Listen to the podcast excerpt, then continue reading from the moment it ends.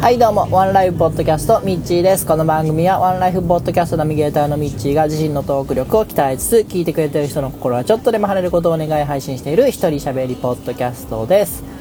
えー今日は9月の13日金曜日。本日も曇り空の岡山よりお届けいたします。はいおはようございます、えー9月13日金曜日ですね。なお9月ももう半ばに入りかかっているところですが、えー今朝はすごい涼しかったですね。窓を開けて寝ていたら寒いぐらいの感じでした。日中はまあまあ暑いような日も続くんですけども朝晩はすっかりこう秋めいてきたというか、えーようやくホッとした感じになってきたかなと思います、えーまあ、そんな中ね千葉の方では台風がすごい威力を発揮して、えー大変な災害が起こっていましたけども、まあ、その前は岡山県の新見の方でも、えー土砂崩れがたくさんあったりとかですね、えー九州北部の方も、えーすごい雨が続いてて本当に異常気象が続いていますがうーん僕が小さい頃なんか本当ね34年に1回大きな被害が出れば、まあ、災害があればそれでも多いなっていうぐらいの感じだったんですけどもここ最近は本当に年に23回45回は普通にそういう災害になってるんで、えーまあ、これがね温暖化のせいなのかどうかっていうのはちょっと僕は分かんないんですけども本当に、えー異常気象だな、まあ、もうすでに異常ではなくねこれが正常な、えー環境なんだろうなとは思うんですけどもまあ、えー今ですね僕自身いろんな活動する中で今一番興味があるというか熱が入っているのは本業のクリーニング屋さんの方でね、えーまあ、今っていうか、えー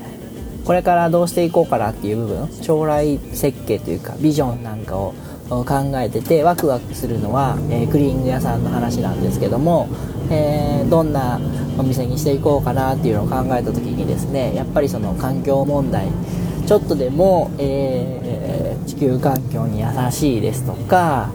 え社会に還元できるですとかそういった、えクリーニング屋さんを作っていきたいなというのは、え考えていたりしますね。はい。まあ、そのために今必要なこととか、えこれからやっていくことっていうのを整理している段階です。はい。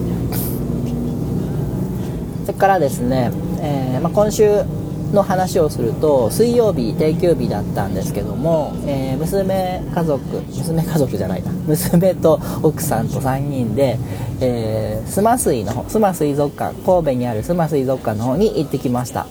えー娘がイルカを見たいっていうことで、えーイルカとかペンギンを見たいっていうことで、えー、須磨水に行ってきたんですけども、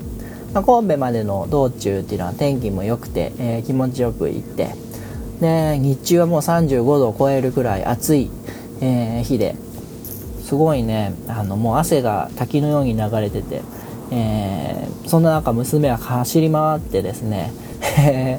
キャッキャキャッキャと言ってるんでまあもうこっちは父親と母お父さん母さんがねもう参ってしまうような、えーそういうような感じだったんですけども、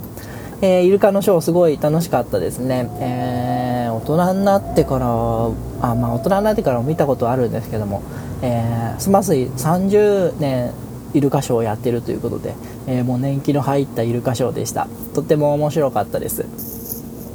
でペンギンなんかももう触れるぐらい近くで見れたしそこはなかなか楽しい水族館だなと、まあ、ちょっとでもね何て言うんだろう。横に広いというかだだっ広いえー感じで、えどこに何があるのか分かんないようなあそういう園内だったんですけども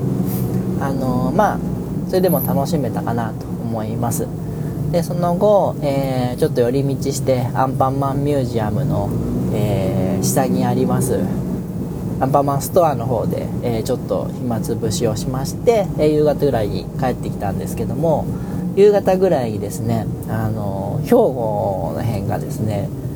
めちゃめちゃ豪雨に遭いまして、えーもうそれこそスコールのような前が見えないぐらいの雨で。でちょうど帰宅ラッシュにも重なっていて、えーもう大渋滞でしたね。はい。1時間ぐらいあの渋滞抜けるのにかかったんじゃないかなと思いますがはい。まあでも一日朝から行って夜帰ってくるまで、えー、子供はすごい楽しそうでしたし、えー、特に事故とか怪我とかもなく楽しく過ごすことができたんで非常にいい旅行でした。でそのせいかなんか気分気あの体調はあんまり良くなかったんですけども気持ち的にはですね、えー、昨日からちょっと前向きになってですねで今日収録してみようかなと。そういう流れでございますね。はい。でこの番組ももう今日が多分96回か97回配信で、えー、前も言ったように99回で、えー、終わってセカンドシーズンじゃないですけど、えー、次の番組を始めたいなと思っているので、え次はですねもうちょっとちゃんとした番組にしたいなと思いつつ、えー、もうちょっと手抜きもしたいなと思いつつ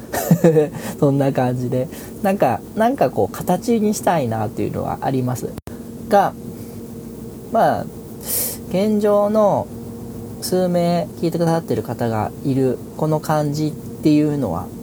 なくしたくないなと思っているので、えー、もう聞かないという方は聞かなくてもよくて。